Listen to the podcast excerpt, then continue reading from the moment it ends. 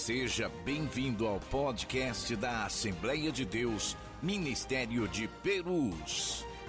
Você está ouvindo uma mensagem do pastor Ronaldo Monteiro. Esperamos que você seja abençoado com esta palavra. Meus irmãos, a paz do Senhor Jesus. Aproveitando os irmãos em pé, por favor, quero convidar para abrirem as Bíblias. Atos dos Apóstolos, capítulo de número 27 e versículo do, do número 29. Atos dos Apóstolos, capítulo de número 27, versículo de número 29. Nós estaremos lendo só um versículo. Quero agradecer ao meu Deus pela oportunidade que Ele nos dá de estar aqui na nossa sede matriz, na nossa casa, por rever o nosso pastor e agradecer de todo o coração pela vida do nosso pastor, pastor doutor Elias Cardoso, missionária Lígia, rever os nossos pais, pastor Joinville, pastor Jeremias, todos os nossos irmãos, pastor Cleverson, sempre está em contato conosco. Está aqui, irmãos, é uma alegria muito grande. Eu tenho que me conter, eu me emociono, eu me emociono. Eu estou muito feliz porque eu estou vivendo mais um milagre da parte do nosso Deus. Vamos ler a palavra do Eterno? Diz assim: E temendo ir dar em alguns rochedos, lançaram da popa quatro âncoras, desejando que viesse o dia e, temendo dar em alguns rochedos, lançaram da popa quatro âncoras, desejando que viesse o dia. Oremos ao Senhor, Pai bendito.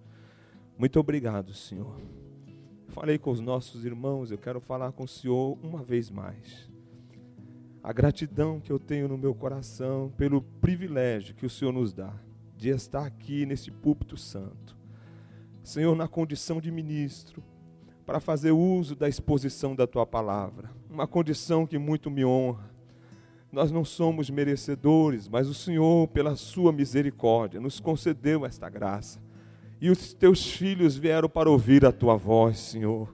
Por favor, se compadeça de nós e com a tua sabedoria, vai de encontro a este coração e a necessidade, fortalecendo, redarguindo, ah, consolando, se for necessário, até corrigindo, mas fala com a gente, Senhor, e dê-nos uma boa palavra no nome de Jesus. Amém. Tomai assento, irmãos, dando glória a Jesus. Meus irmãos, já foi falado aqui um breve relato do trabalho que nós temos ali em Portugal, e Deus tem feito coisas maravilhosas. É, quando fala de pandemia, quando fala de crise, quando fala dessas situações, imagina que o que passa na nossa mente, no nosso coração, é que nós estamos vivendo momentos apocalípticos.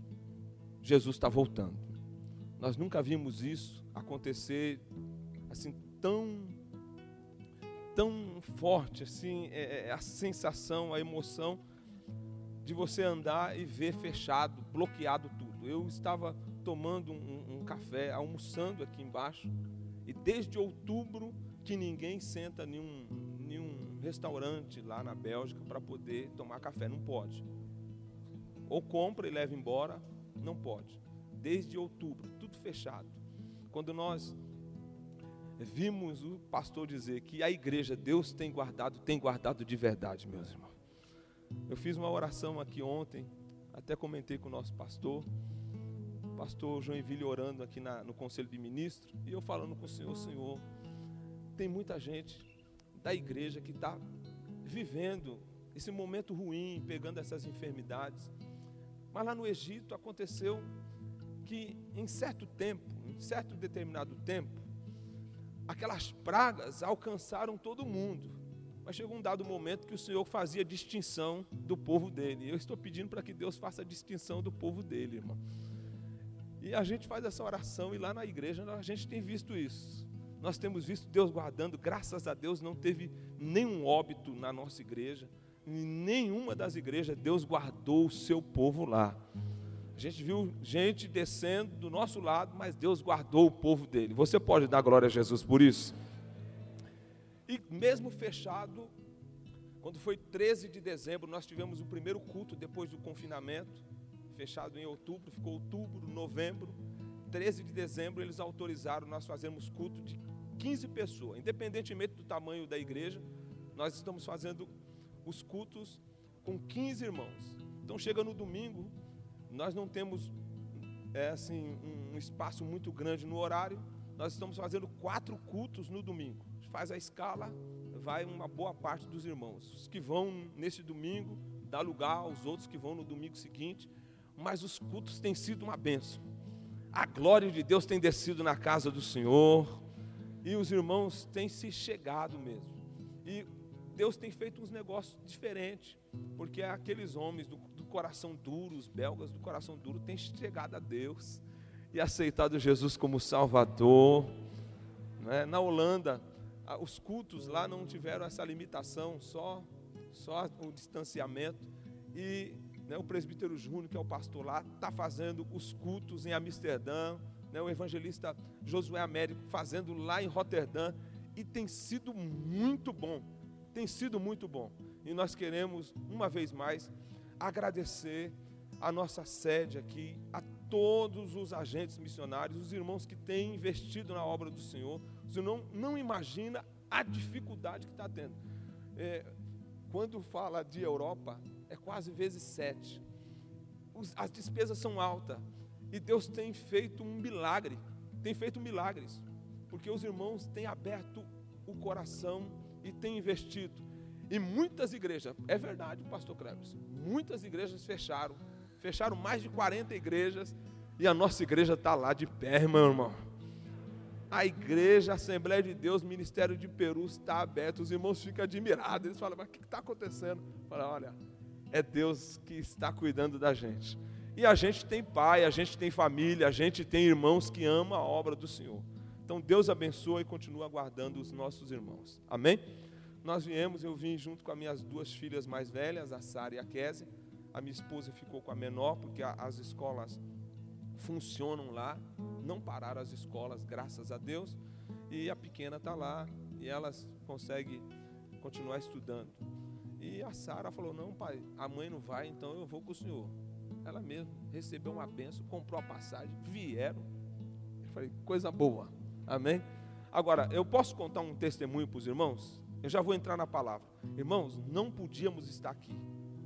Meu pai doente, meu pai perdeu uma visão, é, precisando fazer exame pré-operatório do coração. Nós falamos, eu preciso ir lá.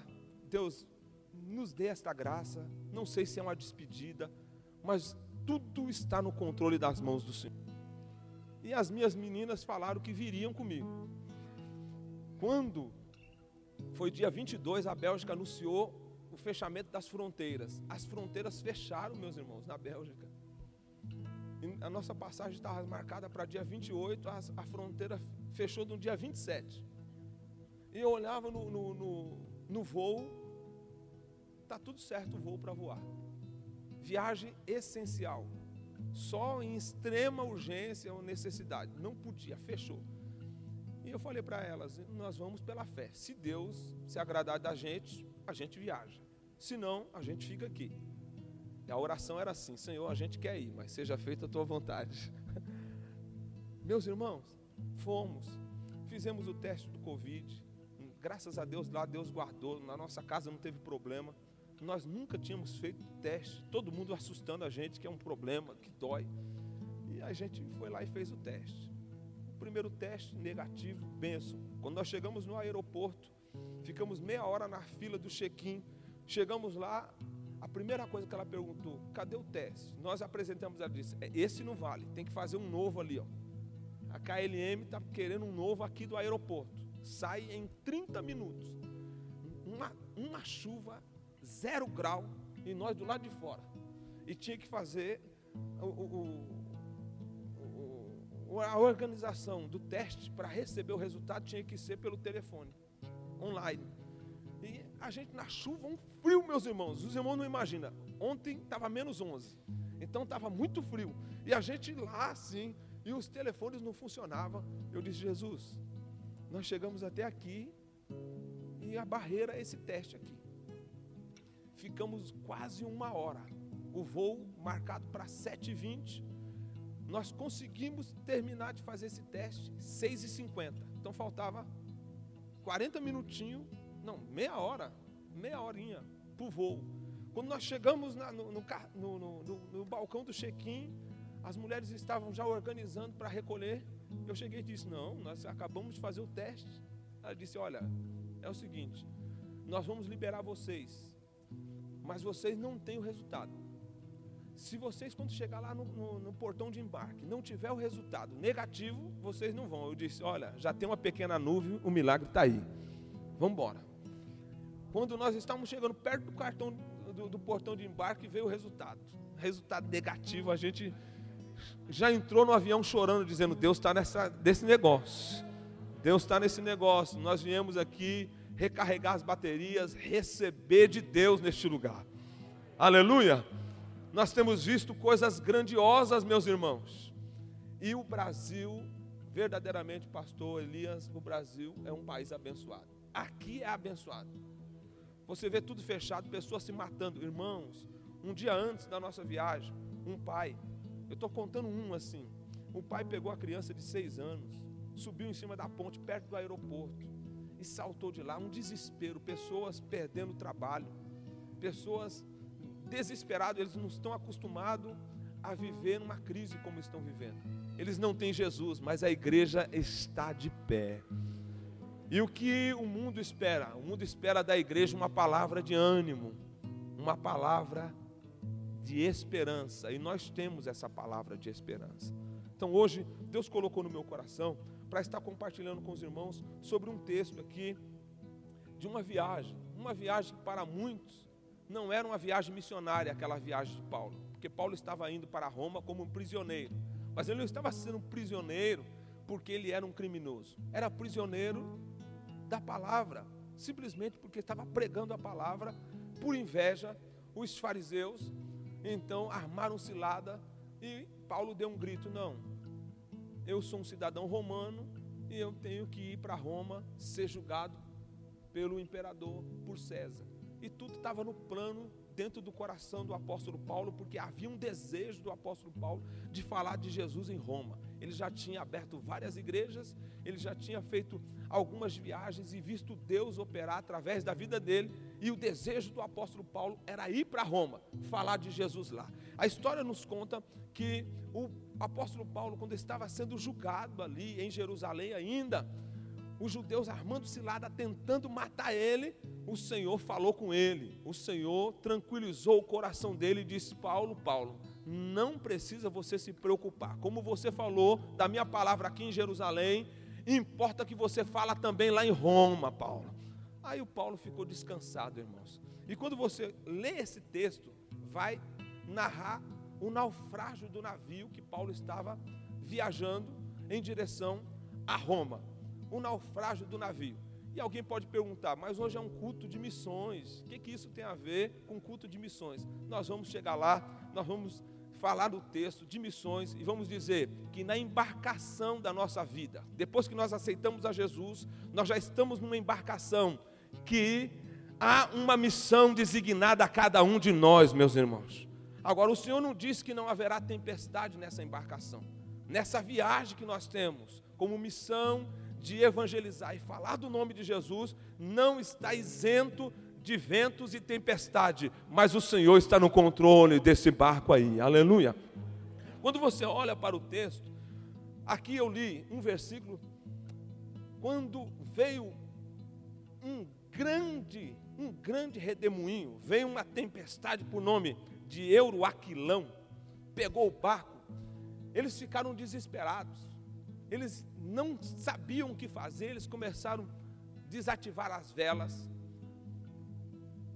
desobstruir tudo aquilo que pudesse ser como um empecilho naquela embarcação, jogar algumas cargas fora e deixaram o barco à toa. O barco ficou sem destino, ficou por conta das ondas.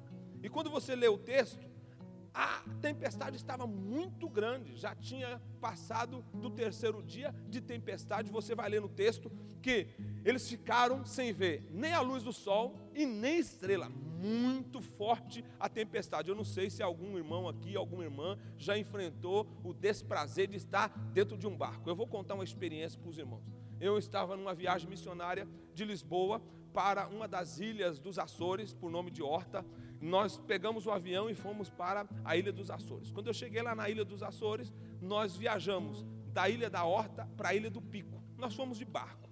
Na ida foi tudo bem, tranquilinho, a maré estava muito calma. Quando nós voltamos, pegamos uma tempestade. 40 minutos, irmãos, que eu não esqueço. 40 minutinhos que eu nunca esqueci. Eu estava voltando de uma obra gloriosa. Deus fez coisas tremendas. Deus salvou almas ali. E eu estava voltando e o barco começou a ser açoitado pelas ondas. A gente segurava, sabe, aquele, aquelas barras de ferro que nem tem no, no, nos ônibus? Tinha nesse barco. Eu segurava, o barco vinha contra a onda assim, subia no pico, como eu estou fazendo com a minha mão, e batia nas ondas. E o meu coração quase que saiu para fora. Os marinheiros diziam: fica tranquilo, isso é normal. Normal para eles, para mim não era. Foi 40 minutos. Você já parou para analisar? 14 dias. 14 dias de tempestades. Eles não queriam se alimentar, eles não tinham esperança. Quando você lê no texto, não foram um só. A vida de todos eles estavam desesperançada. Eles não tinham esperança que ia sair daquelas vivos e a história nos diz que o apóstolo Paulo estava lá. O único que estava tranquilo lá era o apóstolo Paulo. Você já parou para analisar por que será que ele estava tranquilo? Aleluia! E em cima disso, eu quero trazer uma palavra aqui às quatro âncoras que nós precisamos na nossa embarcação quando a tempestade vem. Eu não sei o que você está enfrentando, qual a tempestade que está soprando na sua vida, mas uma coisa eu sei: Deus vai te dar estratégia, e se você crê, aleluia, não vai acontecer nada, porque Ele é aquele que está no controle das nossas vidas. A Bíblia nos diz, meus irmãos, que como o barco estava à toa, eles resolveram não é, lançar da popa quatro âncoras, porque eles tiveram medo que fosse dar em algum rochedo. Lançaram quatro âncoras e eu quero ministrar sobre essas quatro âncoras. Quando eu olho para o texto, eu vejo que a primeira âncora, quando a tempestade bate na vida de um homem e de uma mulher de Deus, tem que ser a âncora de adorar com atitude. Você pode repetir comigo? Adorar com atitude? Adorar com atitude. Porque tem gente que fala que é adorador, mas ele não adora com atitude. A adoração tem que ter atitude. E nós temos que dar fruto e produzir frutos de um verdadeiro adorador. Paulo era um adorador de excelência. Ele adorava o Senhor com atitude. Não era a primeira né, tempestade da Escritura, não é o primeiro naufrágio. Se eu for falar de naufrágio, eu estou correndo aqui porque eu quero é, falar só no texto, mas eu preciso dar esse pano de fundo para que os irmãos entendam. Irmãos, embarcação, para não dar errado, tem que estar na direção de Deus. E toda embarcação tem que ter destino, tem que ter uma missão. A gente vê que Paulo está indo para Roma, ele é um missionário e ele tem uma missão, e Deus estava confirmando. Então, você precisa entender isso. Eu quero compartilhar com os irmãos. A primeira popa, quando vem a tempestade, é adorar com atitude. Se você começar a ler as escrituras e ver alguns naufrágios na Bíblia, o primeiro naufrágio que a Bíblia revela está lá em 2 Crônicas 20, quando Josafá, que era crente, Josafá era crente, mas ele fez aliança com gente errada. Não tem como você ter uma missão bem-sucedida se você fizer aliança com quem está fora da posição. Você precisa fazer aliança com um crente cheio do Espírito Santo. Você precisa estar numa missão e fazer aliança com quem é crente também. Josafá já tinha tido um desprazer de fazer uma aliança com Acabe. Deus chamou a atenção dele e depois ele faz aliança com Acasias, resolve fazer navios. Deus disse: Eu não estou nesse negócio. Todos os navios naufragaram, quebraram tudo, porque estava fora da posição. Deus está querendo falar na missão da tua vida. Você precisa fazer aliança com um crente melhor do que você, mas não com um crente fora da posição. Aleluia! Porque assim vai dar certo. Você pode dar glória a Jesus por isso, irmão? A Bíblia nos mostra que nós temos aquela tempestade do, do, do de Nínive, né? de, de Jonas, que estava indo para Nínive, mas ele não quis ir para Nínive, obedecer a voz do Senhor, vem a, a tempestade lá. Tem gente que não consegue perceber que algumas tempestades, elas são né, permitidas por Deus para que o nome do Senhor seja engrandecido. Quando eu olho para esse texto aqui, eu vejo um adorador com uma atitude dentro de um barco, dentro de um navio, que estava para naufragar. E enquanto todo mundo estava desesperado, Paulo estava dizendo assim: gente, já tem 14 dias que vocês não se alimentam. Vocês têm 14 dias que vocês não comem, vocês precisam se alimentar. Vocês precisam ficar tranquilinho. Por quê? Porque ninguém vai morrer. Sabe por quê? Porque enquanto eu vim para esta viagem, eu vim debaixo de uma promessa. Eu tenho que chegar em Roma. Ninguém vai morrer, eu vou chegar em Roma. Ele tinha uma promessa, e se ele tinha uma promessa, a adoração dele estava fitado na promessa de Deus. Eu quero fazer uma pergunta para a igreja aqui nessa noite: quantos têm promessa de Deus da sua vida e você crê nisso, irmão? Então você não precisa ficar olhando a força do vento. Começa a adorar com atitude, crendo naquele que falou com você. Porque Deus falou, a Bíblia diz que o apóstolo Paulo falou para ele assim: olha, não se preocupe. Paulo estava descansado. Enquanto todo mundo estava desesperado, Paulo estava descansado. Está lá no Atos 23 e 11. Ele estava preso para ser julgado. E aí a Bíblia nos diz que o, o Senhor aparece para Paulo e fala: Paulo, como você falou aqui da minha palavra em Jerusalém, importa que você fala lá em Roma. Então Paulo sabia que não ia morrer, irmão, ele ia chegar em Roma. Se Deus falou a teu respeito, descansa o teu coração e dê glória ao nome dele, porque tudo que ele falou, ele vai cumprir na sua vida. Quando eu olho para esse texto, eu lembro até de Pedro. Pedro, Pedro estava na prisão Herodes colocou Pedro na prisão depois de ter matado Tiago à espada. Colocou o Pedro na prisão. E eu vendo um adorador com atitude também é Pedro. Ele estava tão tranquilo, pastor Genville, na prisão, que ele dormiu. Irmãos, eu confesso para os irmãos, quando eu estou para viajar para o Brasil, eu fico tão ansioso que eu não consigo dormir direito. Você já imaginou uma pessoa sabendo que vai morrer no outro dia, dormir um sono tão profundo? Era Pedro, irmão. E eu fui ler as escrituras e eu entendi porque Pedro dormiu. Porque ele também era um adorador com atitude. Deus falou acerca dele. Depois de Deus chegar, Jesus chamar ele e falar: Pedro, você me ama, Pedro. Te amo, Senhor. Então apacenta minhas ovelhas. Pedro, o Senhor me ama. Te amo, Senhor. Então apacenta minhas ovelhas. Pedro, tu me amas. Eu te amo, Senhor. Então apacenta minhas ovelhas. Pedro chorou. Jesus falou para ele assim: Pedro, você é novo, você é impossível, você faz o que você quer. Mas quando tu fores mais velho, aleluia. Quando tu fores mais velho, aí Pedro pegou essa palavra. Pedro falou assim, eu vou ficar velho, não vou morrer não. Eu vou ficar velho, vou dormir tranquilo, porque Jesus falou que eu vou ficar velho. Irmão, Deus falou a teu respeito, a vitória é certa no nome de Jesus. Adorar com atitude. Paulo falou assim: não, descanse, vocês precisam se alimentar porque no momento oportuno a força tem que ser recobrada. Então eles comeram. Quando eles viram o ânimo de Paulo, porque Paulo já pegou o pão, já começou a comer, mas todo mundo desesperado, o homem está tranquilo. Eles começaram a comer também.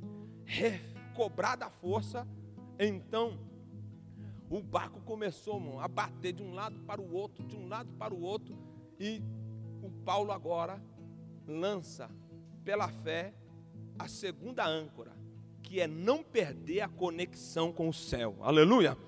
Não perder a conexão com o céu. Ele falou assim: não se preocupa, falou para o capitão lá, não se preocupa.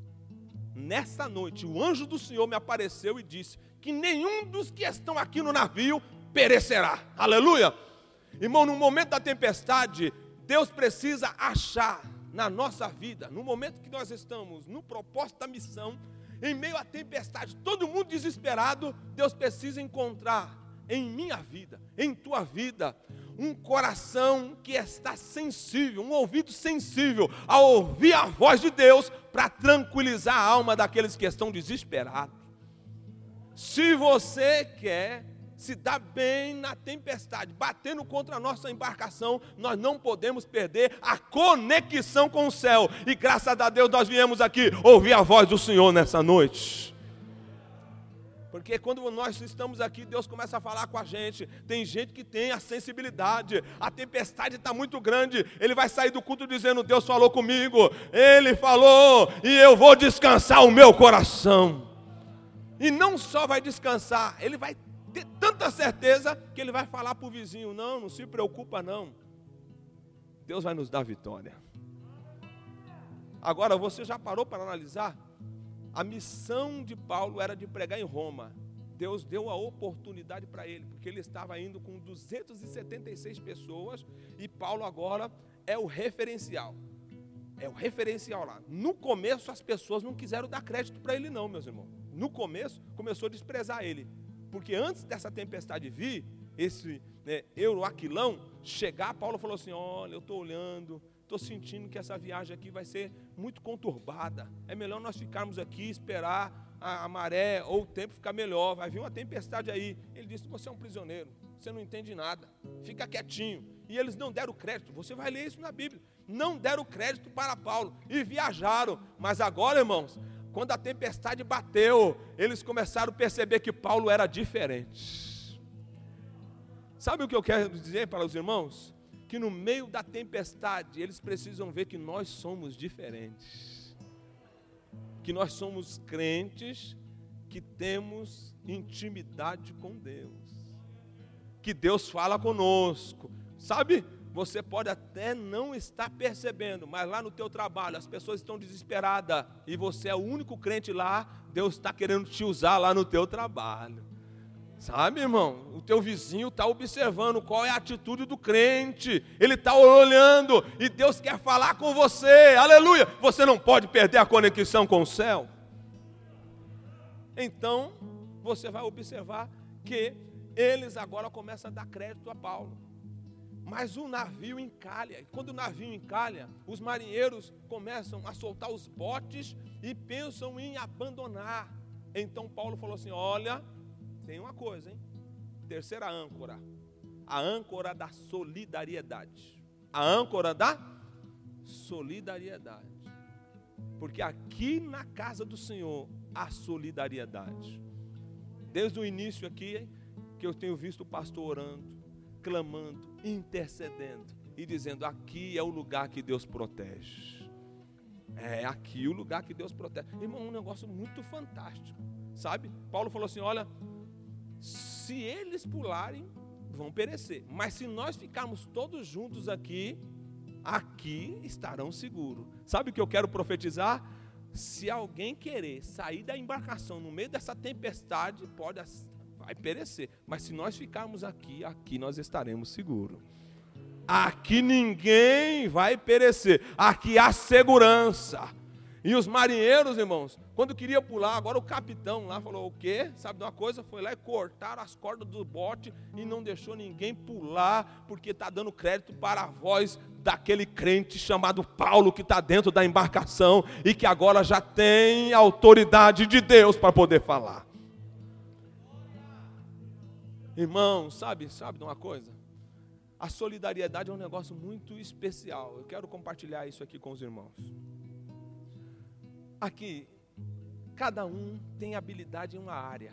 E a igreja é formada de vários ministérios, sabia, meus irmãos? Quando a tempestade vem, tem uns que ficam querendo pular fora do barco. Isso acontece lá na Bélgica. Eu estou falando para os irmãos aqui, e eu falei para eles: vocês não podem pular fora do barco. Porque quando a maré está boa, todo mundo quer estar na nossa embarcação. Quando a luta vem, você vê gente querendo ir para um lugar que ele acha que está mais fácil. E o Senhor está falando: não, não deixa a embarcação. Você precisa ser solidário. A pessoa que estava lá, naquele barco, os marinheiros, tinha habilidade de conduzir o navio. Paulo era o ministro, mas Paulo não entendia né, de, de, de condução de navio. Precisava dos marinheiros. Já imaginou se todos eles pulassem? Aí ia morrer mesmo. Eles não iam conseguir sobreviver e nem Paulo e os que estavam com eles lá conseguiria sobreviver. Por quê? Porque ele não quis oferecer as suas habilidades. Deus está querendo dizer para mim e para você que nós precisamos entender que enquanto nós estamos guardados aqui com as nossas habilidades, outros precisam de nós. Nós precisamos estar juntinhos. No momento da tempestade, nós temos que estar juntinho. Por isso que tem a campanha da oração, é 21 dias, tem que entrar no propósito, tem o clamor da madrugada, tem todo o, o, o processo de nós estarmos juntos nas contribuições, porque juntos nós alcançaremos o milagre da parte de Deus. Então a solidariedade. E a quarta âncora é, a, é o valor do ser humano. É o valor do ser humano. Porque Deus havia falado: olha, pode ser que o navio pereça, mas nenhuma alma vai se perder.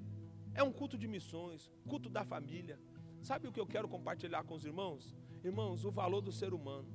Às vezes, em busca de bens materiais, pessoas têm perdido os valores maiores da sua vida, que é a família. Tem gente que trabalha demais e esquece de dar assistência. Tem gente que trabalha demais e esquece de estar na igreja. Tem gente que trabalha de ele está em busca de coisas que está impedindo ele de enxergar o valor do ser humano. Foi jogado no mar 14 toneladas de trigo. Perderam o trigo, perderam né, é, é, é, produtos que iam comercializar em Roma nas cidades que eles passavam ali, ou fosse atracar, mas ninguém se perdeu. Esse irmão que está do teu lado, pode até ser que ele perca, ele tem algumas perdas na vida. Teve alguém que já perdeu o trabalho, teve alguém que já perdeu alguns benefícios, mas você ainda está vivo, então você pode dar glória e exaltar o nome do Senhor. E aí a Bíblia nos diz, aqui a gente vai começar a entender a missão agora. Você já parou para analisar que essa missão era para pregar em Roma e Paulo agora tem nas mãos aqueles, aquelas 276 almas? Porque Deus não vai te levar você numa embarcação em que Ele não tenha propósito de salvar alguém. Porque só quem é salvo salva as pessoas. É impossível um crente salvo, cheio do Espírito Santo, que outros não se beneficia da salvação que ele recebeu na vida. Irmão, nós estamos na obra missionária. Não somos expert de nada. Agora, uma coisa nós temos: nós temos Jesus na vida, e quando nós temos Jesus na vida, outros que estão perto da gente se beneficiam da bênção que Deus derramou sobre nós. Então agora, encalhou, e um capitão, agora querendo salvar Paulo, falou: Olha, se eu matar as pessoas, porque eles podem fugir, eu vou ter que matar Paulo também. Mas já tinha tido temor porque tinha um crente lá. Por amor a Paulo, ele falou: não, quem puder sair nadando, saia nadando e se salve. Então todo mundo pulou. Quem pegou um pedaço de madeira, pegou um pedaço de madeira, conseguiu se salvar. Quem se agarrou alguma coisa do navio, mas ninguém se perdeu e chegaram na ilha chamada Malta. E aí começa agora a obra missionária na ilha chamada Malta quando eles chegaram lá, os bárbaros da ilha receberam eles com muito cuidado. Deus prepara tudo.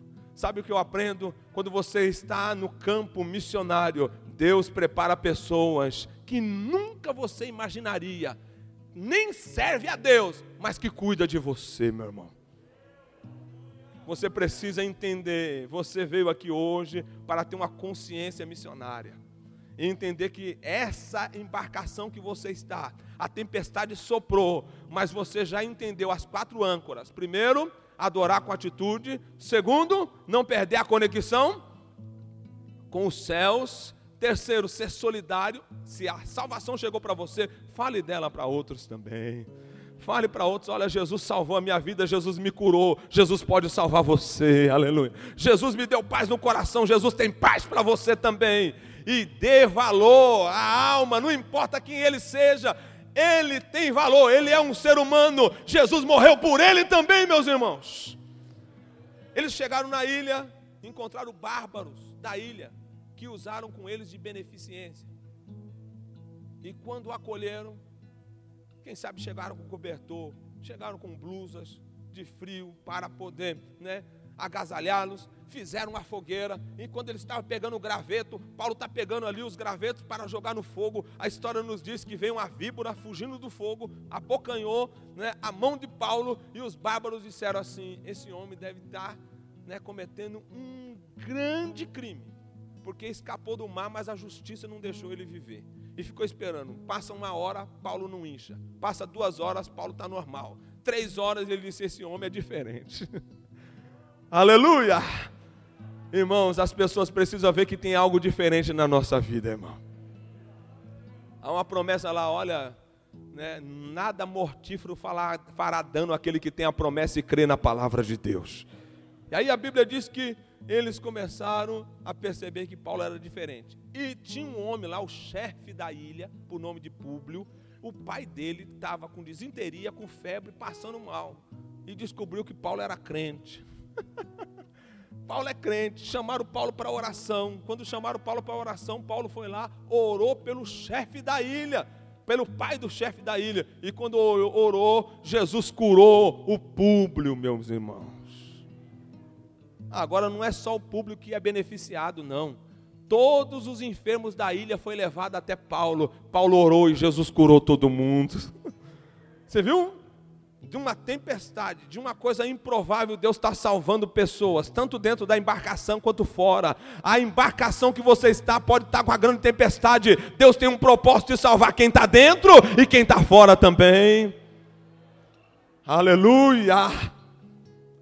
E como a obra missionária não fica sem recompensa, eles foram cuidados e alimentados por três dias. E na hora da partida vieram as ofertas missionárias não vai sair de mão vazia. Tem provisão para viagem. Irmãos, tudo que você faz no reino de Deus, Deus não fica devendo nada para ninguém.